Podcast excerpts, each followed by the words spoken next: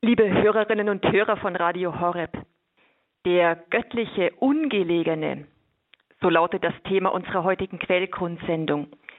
Am Mikrofon begrüßt Sie Pia Sommer von den Cruzadas de Santa Maria.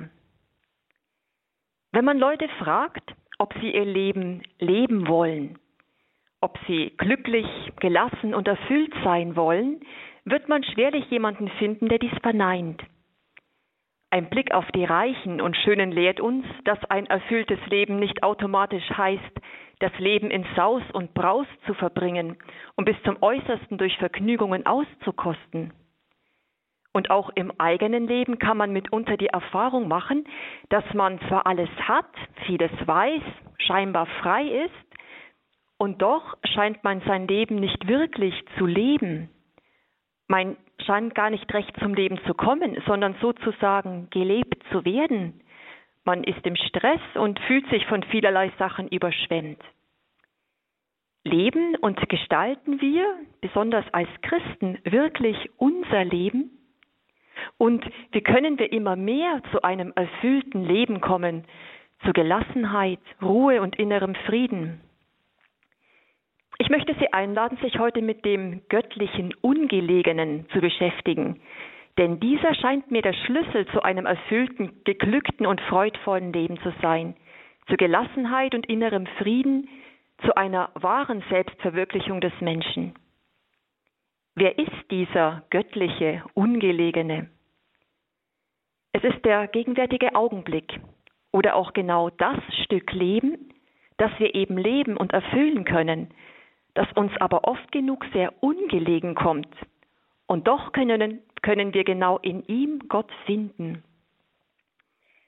Werfen wir zunächst einen Blick auf unsere Realität und unseren Umgang mit dem göttlichen Ungelegenen.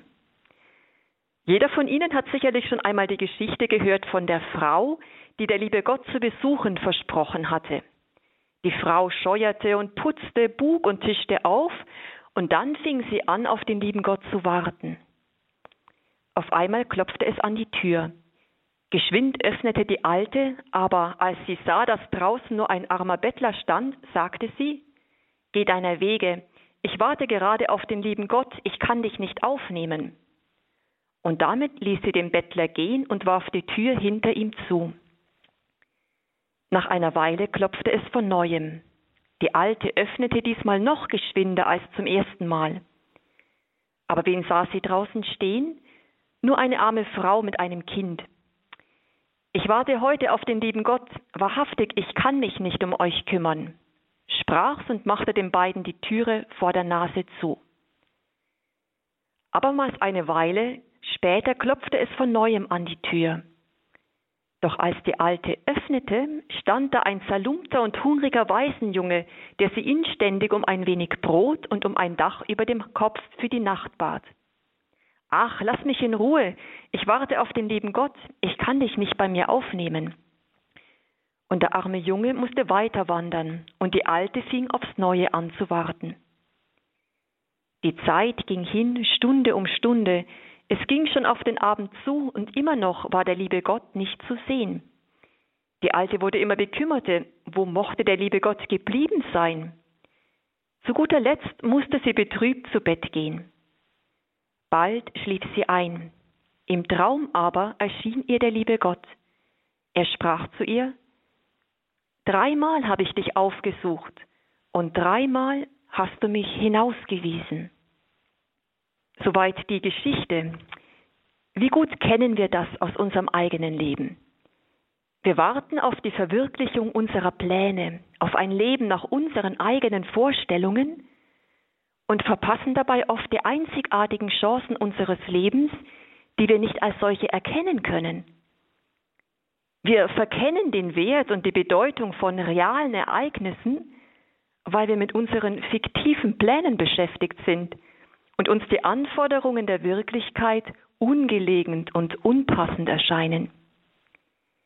Wir lassen diese ungebetenen Besucher draußen vor der Tür, weil wir gefangen sind in unserer eigenen Vorstellung, wie die Zukunft, der Besuch zu sein hat, der aber nie so kommen wird, wie wir ihn uns vorstellen.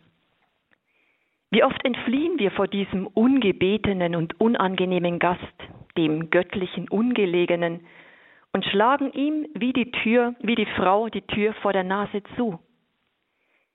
Ich glaube, es lohnt sich, sich mit diesem Phänomen genauer auseinanderzusetzen, um dann im Alltag den göttlichen Besucher, diesen göttlichen Ungelegenen, öfter die Tür zu öffnen und sich so auf dem Weg zum eigenen Leben, zum Leben in Fülle zu machen.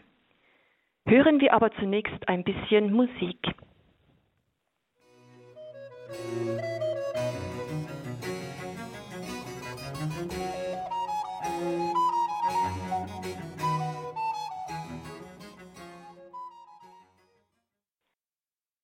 Was ist unser Leben eigentlich?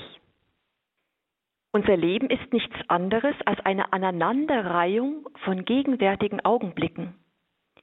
Immer nur dieser winzige Teil, der Augenblick, dieses Scheibchen meines Lebens ist gestaltbar, ist lebbar und verwandelt sich dann sofort in ein unwandelbares Stück meines Lebens. Es gibt deshalb nur einen einzigen Weg, sein Leben zu leben, und der besteht darin, das Jetzt, den gegenwärtigen Augenblick zu leben, mit dem Einsatz der ganzen Person. Es scheint jedoch in der Natur des Menschen zu liegen, dass er sein Jetzt oft in der Vergangenheit verbringt, dass er sich immer wieder bestimmte Dinge vor das innere Auge holt, alte Wunden leckt oder aber in vergangenen Erinnerungen schwelgt, auch wenn an den Ereignissen im Nachhinein nichts mehr zu ändern ist. Oder man verbringt das jetzt mit Träumereien in der Zukunft, die wir in unserer Fantasie nach unserem Geschmack gestalten und ausschmücken können. Die Zukunft existiert jedoch noch nicht und wir wissen nicht einmal, ob sie kommen wird. Sie beschäftigt mich umsonst.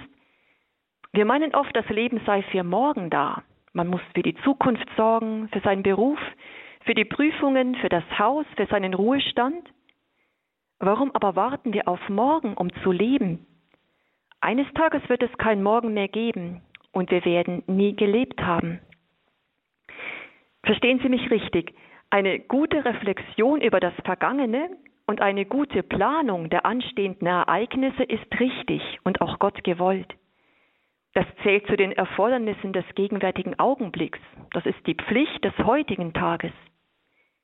Aber oft verlaufen wir uns dabei in einem Labyrinth und verlieren uns in Gedankenschleifen, die sich immer und immer wieder im Kreis drehen und wir verpassen dadurch das kostbare Gut der Gegenwart. Der berühmte Philosoph und Mathematiker aus dem 17. Jahrhundert, Blaise Pascal, fasst dieses Grundproblem des Menschen folgendermaßen zusammen. Er schreibt, wir leben nie den gegenwärtigen Augenblick. Wir nehmen die Zukunft vorweg, die uns zu fern scheint, um ihre Ankunft zu beschleunigen. Oder wir erinnern uns an die Vergangenheit, um sie anzuhalten. Wir sind so unklug, dass wir uns mit einer Zeit beschäftigen, die nicht unsere ist. Wir wissen nicht, ob sie kommen wird, und wir verlieren dabei die einzige Zeit, die uns gehört. Wir sind so eitel, dass wir von dem träumen, das noch nichts ist und uns ohne zu überlegen, das entgehen lassen, das Einzige, das existiert, die Gegenwart. Und Blaise Pascal bringt die Ursache für dieses Verhalten exakt auf den Punkt. Das ist so, weil uns die Gegenwart lästig ist. Und er zieht folgenden Schluss aus dieser Beobachtung. So leben wir nie und hoffen immer darauf zu leben. Wir wollen glücklich sein, und doch ist es so unvermeidlich, dass sie es nie werden. Nachdem wir uns nun diesem Grundproblem des Menschen gewidmet haben, dass er dazu neigt, der Gegenwart zu entfliehen, wollen wir uns nun mit dieser Gegenwart beschäftigen. C.S. Lewis, der bekannte Verfasser der Chroniken von Narnia, beschreibt die Gegenwart als den Punkt, in dem die Ewigkeit die Zeit berührt. Vom gegenwärtigen Augenblick und nur von ihm allein hat der Mensch eine Erfahrung, die derjenigen ähnlich ist, welche Gott von der Wirklichkeit als Ganze besitzt. Gott lebt in der ständigen Gegenwart. Im gegenwärtigen Augenblick ist auch dem Menschen Freiheit und Wirklichkeit tatsächlich angeboten. Der Mensch kann sich hier entscheiden, wie und was er leben will. Wenn wir in der Gegenwart leben, so macht uns das also in gewisser Weise Gott ähnlich. Mein gegenwärtiger Augenblick ist ein lebendiges Geschenk Gottes an mich. Ein Geschenk von unermesslichem Wert, auch wenn wir oft genug im Alltag den Minuten wegen ihrer Kleinheit keinen Wert beimessen. Der Wert der Zeit ist unermesslich, weil wenige Sekunden über eine ganze Ewigkeit entscheiden können, wie wir beim guten Schächer sehen. Wie viel Gutes kann in wenigen Minuten getan werden? Ein Augenblick des Lächelns kann Mutlosen wieder Kraft schenken und ein Leben verändern. Ein kurzes Sekundengebet für einen Mitmenschen kann von großer Wirkung sein. Unterschätzen wir nie den Wert der Zeit. Jede Sekunde ist ein Schatz. Ein schönes Bild, mit dem wir die Augenblicke unseres Lebens und ihre Kostbarkeit vergleichen können, ist eine Kette. Jede Sekunde meines Lebens reiht sich als Glied in die einzigartige Kette meines Lebens, die mich dann in der Ewigkeit schmücken wird. Je nachdem, wie wir die Augenblicke gelebt haben, werden manche dieser Glieder meiner Lebenskette in der Ewigkeit unwiderruflich fehlen. Ich habe sie nicht gelebt und sie sind für ewig verloren. Andere Glieder dieser Kette werden wie wunderschöne Perlen und Diamanten sein. Die wertvollsten und schönsten Glieder dieser Kette sind dabei aber nicht unbedingt die Augenblicke der schwersten Arbeit und der größten Anstrengung. Nein, entscheidend ist die Liebe, mit der ich den Augenblick lebe, die Einfachheit, mit der ich die Anforderungen des Augenblicks erfülle, die Hingabe, mit der ich Ja zum Willen des Vaters sage.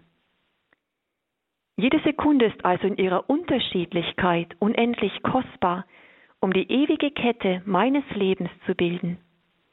Es sind Augenblicke der Arbeit und der Erholung, der Stille und des Zusammenseins, der Anstrengung und auch des Schlafens, die gelebt und mit Liebe erfüllt werden wollen und die mein Leben ausmachen, Sekunde für Sekunde. Haben wir bisher bedacht, dass das Leben in der Gegenwart uns Gott ähnlich macht? Dass der Wert eines Augenblicks von unermesslichem, ewigem Wert ist? So kommt nur noch ein drittes hinzu. Der, der jeweilige Augenblick erdrückt nicht, er geht schnell vorbei, er ermüdet nicht. Der Augenblick ist dieser, ist in dieser seiner Kleinheit zutiefst menschlich und überfordert mich nicht. Und das ist vielleicht das Geheimnis der Gelassenheit. Von mir wird nicht verlangt, mein Leben mit all seinen Höhen und Tiefen auf einmal zu leben und zu ertragen. Das würde mich überfordern. Manche der uns gestellten Aufgaben oder Herausforderungen scheinen uns aus der Ferne und in ihrer Gesamtheit unmöglich zu bewältigen und zu lösen zu sein, und wir neigen leicht dazu, uns entmutigen zu lassen und die Herausforderungen gar nicht erst anzugehen. Es scheint uns eben unmöglich. Doch wir vergessen dabei, dass wir nicht alles auf einmal lösen und bewältigen müssen. Es geht immer nur darum, den nächsten Schritt auf das Ziel hin zu tun. Und der ist immer möglich. Schritt für Schritt, Augenblick für Augenblick kann das Unmögliche möglich werden. Augenblick für Augenblick kann unser Leben gelebt werden und gelingen. Und wir werden staunen, was dann alles möglich wird. Angelo Giuseppe Roncalli, der spätere heilige Papst Johannes der 23., führte schon seit seiner Jugendzeit ein Tagebuch und schrieb dabei auch sehr sorgfältig seine geistlichen Vorsätze auf und auch sein oftmaliges Versagen. Berühmt geworden als die zehn Gebote zur Gelassenheit sind seine Vorsätze, die er sich aber nicht für die nächste Zeit vornimmt, sondern immer nur für heute. Drei dieser Vorsätze des heiligen Johannes des 23. möchte ich Ihnen vorlesen. Erstens, nur für heute werde ich mich bemühen, einfach den Tag zu erleben, ohne alle Probleme meines Lebens auf einmal lösen zu wollen. Zweitens, nur für heute werde ich mich an die Umstände anpassen, ohne zu verlangen, dass die Umstände sich an meine Wünsche anpassen. Drittens, nur für heute werde ich fest daran glauben, selbst wenn die Umstände das Gegenteil zeigen sollten, dass die gütige Vorsehung Gottes sich um mich kümmert, als gäbe es sonst niemanden auf der Welt. Nur für heute, nur für den Augenblick. Das ist die Dimension, die uns Menschen angemessen ist, die Vorsätze lebbar macht und die zu Glück und Gelassenheit führt. Es kommt also nicht darauf an, das Leben als Ganzes zu bewältigen, sondern nur den Augenblick, nur das Jetzt, nur das Heute. Lassen wir dies nun in einigen, in einigen Augenblicken der Musik nachwirken.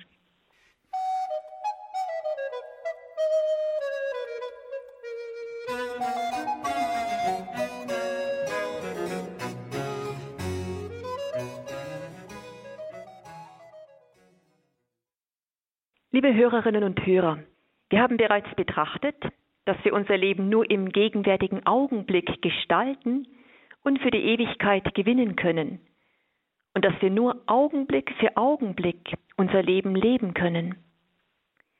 Ich möchte im Folgenden noch auf einen weiteren Aspekt hinweisen. Stellen Sie sich vor, Gott würde für Sie ganz persönlich einen Lehrer bestellen, der für Sie auf dem Weg zur Vollkommenheit entsprechende Übungen aussucht und Sie dabei begleitet. Wie gut würden wir wohl auf diesen Lehrer hören und wie geduldig würden wir uns seinen Übungen widmen, weil wir wissen, dass er diese zu unserem Besten, zu unserer Reifung und zu unserem Fortschritt auf dem Weg zur Vollkommenheit ausgewählt hat. Wir wären nicht verwundert, dass mitunter auch schwierige Aufgaben dabei sind, die uns in vielerlei Hinsicht herausfordern. Schließlich wollen wir ja vorankommen. Der bereits vorhin erwähnte Philosoph und Mathematiker Blaise Pascal vertritt die Ansicht, dass jeder von uns einen direkten göttlichen Lehrer hat. Blaise Pascal sagt, die Ereignisse und die Umstände unseres Lebens sind die Lehrer, die Gott dazu dienen, uns direkt zu belehren. Jede anfallende Aufgabe des Tages jeder Augenblick, mag er nun angenehm oder anstrengend sein, ist also ein Lehrer, der uns unterrichtet und voranbringen möchte. Die kleinen Widrigkeiten des Alltags sind also nicht als Mauern zu betrachten, die uns den Weg versperren, sondern sie sind Treppenstufen, die uns nach oben bringen. Ich möchte drei Bereiche vorstellen, in denen uns der göttliche ungelegene Unterricht erteilen kann. Da ist zunächst einmal die Selbsterkenntnis. Mein Umgang mit den unvorhersehbaren Herausforderungen eines jeden Tages und die Art und Weise, wie ich mit meiner Zeit umgehe, ist vielleicht die beste Schule der Selbsterkenntnis. Voraussetzung hierfür ist allerdings, dass ich mir auch die Stille und Zeit nehme, darüber zu reflektieren. Wenn wir uns eventuell jeden Abend fünf Minuten in Erinnerung rufen und uns prüfen, wie wir den gegenwärtigen Augenblick gelebt haben oder warum wir ihn nicht gelebt haben, wenn wir darüber nachdenken, wie wir angesichts unvorhergesehener Ereignisse innerlich reagiert haben, werden wir vielleicht erstaunliche Entdeckungen machen, die uns auf unserem geistlichen Weg aber auch in unserem Menschsein voranbringen können. Wenn wir ehrlich in unser Herz blicken, wird es wohl oft so sein, dass wir uns gestresst fühlen von den Erwartungen der anderen oder von den Aufgaben, die wir zu erledigen haben. Und wir werden vielleicht merken, dass wir oft, zumindest innerlich, jammern und der Meinung sind, zu wenig Zeit zu besitzen. Doch haben wir seltsamerweise immer genug Zeit, ziellos im Internet herumzusurfen, dem neuesten Klatsch nachzugehen, Zeit aus Unentschlossenheit oder Unlust an der Arbeit zu vertrödeln oder einfach durch Träumereien zu vergeuden. Offensichtlich wird unsere Einstellung zu unserer Zeit, wenn jemand um einen kleinen Teil unserer Zeit bittet oder ihn einfach in Anspruch nimmt. Wie schwer fällt es uns da manchmal, ohne Murren etwas von unserer Zeit herzugeben? Wie reagieren wir denn, wenn unsere To-Do-Liste, unsere Pläne ein ruhiger Abend oder unsere Arbeit durch ein unvorhergesehenes Ereignis, durch ein unerwartetes Gespräch oder einen spontanen Besuch, durch die Bitte um einen Dienst durcheinandergebracht wird. Hilfreich erscheint mir da eine Passage von dem vorhin erwähnten Schriftsteller C.S. Lewis zu sein, der die Tiefen des menschlichen Herzens wie kaum ein anderer ins Wort gefasst hat. In seinem bekannten Buch Dienstanweisungen an einen Unterteufel beschreibt der Oberteufel an den Unterteufel als besondere List der Versuchung, dass dieser den Menschen von der Meinung überzeugen solle, die Zeit gehöre dem Menschen und er könne nach seinem Belieben darüber verfügen. Wenn dann jemand um eine halbe Stunde bittet, wird der Mensch das Gefühl haben, jemand verlange von ihm ungebührlicherweise eine großmütige Schenkung seiner Zeit. Und der Oberteufel schärft seinem Unterteufel ein, dieser möge darauf achten, dass der Mensch nie die Tatsache erkennt, dass der Mensch keinen Augenblick der Zeit weder selbst machen noch behalten kann, sie also nicht sein Besitz, sondern reines Geschenk Gottes ist. Als Christ habe der Mensch sich noch dazu zu einem uneingeschränkten Dienst Gottes verpflichtet. Wie falsch und dumm ist also die Haltung, wenn ein Mensch meint, einen bestimmten Anteil der Zeit Gott oder den Menschen zu schenken und sich darauf etwas einzubilden. Vielmehr wäre es normal, wenn Gott die ganze Zeit des Menschen für seinen Dienst in Anspruch nehmen würde und der Mensch sich dann freuen kann, falls denn einmal eine Stunde zu seiner eigenen Verfügung frei bleibt. Soweit die Überlegungen von C.S. Lewis. Und so ist die erste Frage dieses göttlichen Ungelegenen an uns, wie wir mit unserer Zeit umgehen. Betrachten wir sie als unser Eigentum oder als Geschenk Gottes, über das er eigentlich frei verfügen kann? Bevor wir nun in ein weiteres Lernfeld voranschreiten, hören wir noch eine getakte Musik.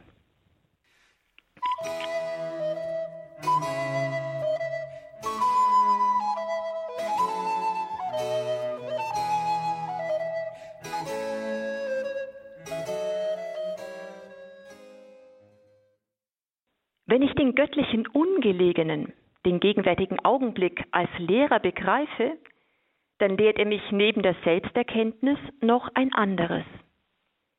Er hilft mir, meine Persönlichkeit zu entfalten, innerlich zu wachsen und zu reifen, meinen Charakter zu stärken. Jede Aufgabe des Tages, das Aufstehen, das Gebet, die Arbeit, die Essenszeiten, die Erholung, das Zusammensein mit der Familie und Freunden tritt an mich heran und fordert mich heraus. Wie ein Schüler in unterschiedlichen Fächern wie ein Sportler in verschiedenen Disziplinen, so halten mich die verschiedensten Anforderungen des Tages, die eine nach der anderen an mich herantreten, fit und geschmeidig. Sie lehren mich Unterschiedliches. Ein Fach schließt sich sozusagen lückenlos an das andere an, wenn ich mich darauf einlasse und lernen will. Der göttliche Lehrer verhilft mir so zu einer Ordnung in meinem Tun. Ohne Hast und Eile aber auch ohne zu drödeln, kann ich mich der Aufgabe des je gegenwärtigen Augenblicks widmen und ihr die gebührende Zeit schenken. Durch die Fokussierung und Konzentration auf diese eine Aufgabe, sei es nun ein Gespräch, bei dem ich ganz präsent bin, eine schriftliche Arbeit, die ich sorgfältig erledige, oder auch die Erholung, der ich mich ebenfalls ganz widmen darf, wird mein Leben erfüllt. Eine Aufgabe nach der anderen tritt an mich heran. Und ich muss nicht, wie es heute gang und gäbe ist, mehrere Dinge gleichzeitig, also Multitasking, erledigen. Doch diese Methode, die gegenwärtige Aufgabe anzunehmen und mich ihr ganz zu widmen, fordert mich in meiner Person heraus. Sie lehrt mich meinen Vorlieben, dem Wunsch, Unangenehmes aufzuschieben oder aber dem Verlangen zur Bequemlichkeit zu entsagen. Wenn man so will, ist das eine besondere Form der Askese, der Willens- und Charakterschulung. Sie fordert mich heraus, das zu tun, was ich tun soll, ohne auf meine Unlust zu achten. Sie fordert mich heraus, bewusst zu handeln und in diesem Handeln ganz präsent zu sein. Dies ist eine Haltung, die von vielen Weisheitslehrern und Heiligen empfohlen wird. Tue das, was du tust. Wenn man sich erholt, dann soll man sich erholen, ohne schlechtes Gewissen und ohne Gedanken an die Arbeit. Wenn man arbeitet, dann soll man arbeiten, ohne zu überlegen, dass man sich am liebsten erholen würde und ohne Gedanken an noch zu erledigende Dinge. Wenn man in einem Gespräch ist, dann soll man sich ganz der anwesenden Person widmen, ohne auf das Handy zu schielen oder in Gedanken schon beim nächsten Termin zu sein. Diese Art des Lebens und des Arbeitens ist ungemein effektiv und ermüdet weniger, doch fordert sie uns mit unserer ganzen Person heraus. Um den gegenwärtigen Augenblick so zu leben, kann es eine große Hilfe sein, einen Tages- oder Wochenplan zu erstellen, der die Zeiten und den Ablauf der Arbeit, des Gebets, der Erholung, des Essens umfasst, meinem Tag so eine Struktur gibt und eine willkürliche Beliebigkeit vermeidet. So ein Plan kann eine echte Stütze und Entlastung darstellen, wenn er realistisch, am besten in Rücksprache mit der geistlichen Begleitung und mit einer gesunden Flexibilität und inneren Freiheit gehandhabt wird. Ein Plan entlastet mich, weil ich mir während des Tages keine große Gedanken mehr machen muss, wie alles unterzukriegen ist, ohne dass etwas unter den Tisch fällt. Er sorgt für eine gesunde Abwechslung von Arbeit und Entspannung. Er räumt, am besten regelmäßig über den Tag verteilt, auch kleine Zeiten des Gebets und der Stille ein. Ein Plan gibt Frieden und vermeidet Stress, weil ich weiß, dass alles seinen geordneten Ablauf hat. Und schließlich kann ein Tagesplan eine Hilfe sein, wirklich frei zu werden, insofern ich mich nicht durch das Einhalten, in, insofern ich mich durch das Einhalten des Planes einübe, Herr über mich und meine Gefühle zu sein und dem keine Lust zu haben, zu widerstehen. Der göttliche Ungelegene, der Augenblick, lehrt uns aber nicht nur Selbsterkenntnis und schult nicht nur unseren Charakter, sondern er hilft uns in der Heiligkeit zu wachsen, in meinem Glauben, in meinem Vertrauen. Aus der Perspektive des Glaubens heraus kann ich in jedem Augenblick in jedem Ereignis und in jeder Person Gottes Angesicht suchen und finden. Ich kann in allem, was mir begegnet, die liebende Vorsehung Gottes entdecken und alles, was der Augenblick mit sich bringt, aus dieser Hand Gottes empfangen, im Wissen und Vertrauen darauf, dass Gott besser weiß als ich, was ich jetzt nötig habe, dass er mehr als ich selbst auf mein Wohl bedacht ist. Der heilige Franz von Sales fasst diesen Umgang mit dem Augenblick in ein sehr schönes Bild. Er sagt, jede Sekunde kommt zu uns, beladen mit einer Einladung von Gott. Und jede Sekunde kehrt zurück in die Ewigkeit, beladen mit unserer Antwort. Wenn ich zum gegenwärtigen Augenblick Ja sage und ihn liebevoll als Einladung Gottes aufnehme, dann ist der Mensch die Sache, das Ereignis, das mir jetzt begegnet, genau die Aufgabe, die Gott mir jetzt stellt und der ich mich ganz widmen darf, mit der Zeit, die hierfür nötig ist. Vergessen wir nie, wenn ich dort bin, wo ich nach dem Willen Gottes sein soll, dann muss ich nicht woanders sein. Ich brauche auch angesichts unerledigter Arbeit nicht die Ruhe zu verlieren, weil ich ja dort bin, wo jetzt mein Platz ist. Die lästigen Unterbrechungen bei der Arbeit, die Widrigkeiten des Alltags, die kleinen, aber doch zeitaufwendigen Unvorhersehbarkeiten, die in meinem eigenen Plan keinen Platz hatten, das alles ist dann aus der Sicht des Glaubens nicht mehr hinderlich, störend und nebensächlich, sondern ganz im Gegenteil. Das ist mein konkretes Leben nach dem Willen Gottes und mein Weg zur Heiligkeit. Tief erschüttert hat mich einmal ein Satz, den eine ältere Klosterschwester gesagt hat, weil er eine Grundhaltung zum Ausdruck bringt, die jeder sicherlich von seinem eigenen Leben kennt. Die Klosterschwester sagte, immer wenn ich mir vorgenommen habe, heilig zu werden, ist mir etwas dazwischen gekommen. Immer wenn ich mir vorgenommen habe, heilig zu werden, ist mir etwas dazwischen gekommen. Ist es nicht auch bei uns so? Wir haben ein fertiges Bild vom Weg zur Heiligkeit und welche Taten hierfür nötig sind. Unser Alltag schaut aber ganz anders aus. Uns kommt immer etwas dazwischen. Doch gerade diese Zwischenfälle, diese kleinen Dinge des Alltags sind unser ganz persönlicher Weg zur Heiligkeit, den wir nur als solchen erkennen und nützen müssen. Der ehrwürdige Diener Thomas Morales, ein spanischer Jesuit, dessen 112. Geburtstag wir heute begehen, fasst diese fundamentale Wahrheit in einen kleinen Satz zusammen. Die Heiligkeit besteht nicht aus seltenem Marmor, sondern aus den kleinen Kieselsteinchen, über die man im Alltag stolpert. Es gilt also beim Weg zur Heiligkeit, diese kleinen Kieselsteinchen aufzuheben oder aber anders ausgedrückt, die kleinen Augenblicke und Störungen liebevoll anzunehmen, den göttlichen Ungelegenen nicht von der Tür zu weisen. Auf diesem Weg brauchen wir nicht zu verzagen, denn Gott ist im Jetzt gegenwärtig.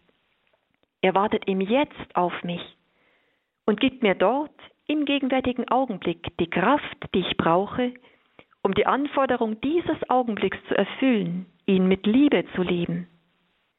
Das Jetzt ist sozusagen die Öffnung zum Himmel hin, die einzige, die ich besitze. Es ist der Augenblick, in dem Gott in mein Leben eingreifen kann, ich Kontakt mit ihm aufnehmen kann. Wenn ich mich dort erfüllen lasse, wo die Quelle der Liebe und der Kraft sprudelt, dann wird die göttliche Liebe und seine Kraft durch mich hindurch auch zu meinen Mitmenschen strömen. Der jeweilige Augenblick ist der Punkt, an dem Gott in mein Leben und durch mich in das Leben der Welt eindringt. Bleiben wir fest verankert im gegenwärtigen Augenblick, damit die Gnade Gottes auch durch unser Leben auf die Welt überströmen kann. Schließen wir unsere Betrachtungen mit einem Gebet an Maria, die, wie keine andere es verstanden hat, den gegenwärtigen Augenblick zu leben und dort Gott zu finden. Heilige Jungfrau und Mutter Maria, du warst mit deinem ganzen Wesen alle Zeit ausgerichtet auf Gott und hast in allen Dingen und Ereignissen deines Lebens das liebende Angesicht Gottes und seinen Willen erkannt und liebend bejaht. Hilf auch uns, diesen Willen Gottes in unserem Leben zu entdecken und zu den Anforderungen unseres Lebens jeden Augenblick ein beständiges und liebendes Ja zu sagen. Hilf auch uns, wie ein offenes Gefäß zu sein, das die Gnade des Augenblicks aufnimmt, um sie an die Mitmenschen weiterzugeben. Maria, du Gefäß der Hingabe und Liebe, bitte für uns.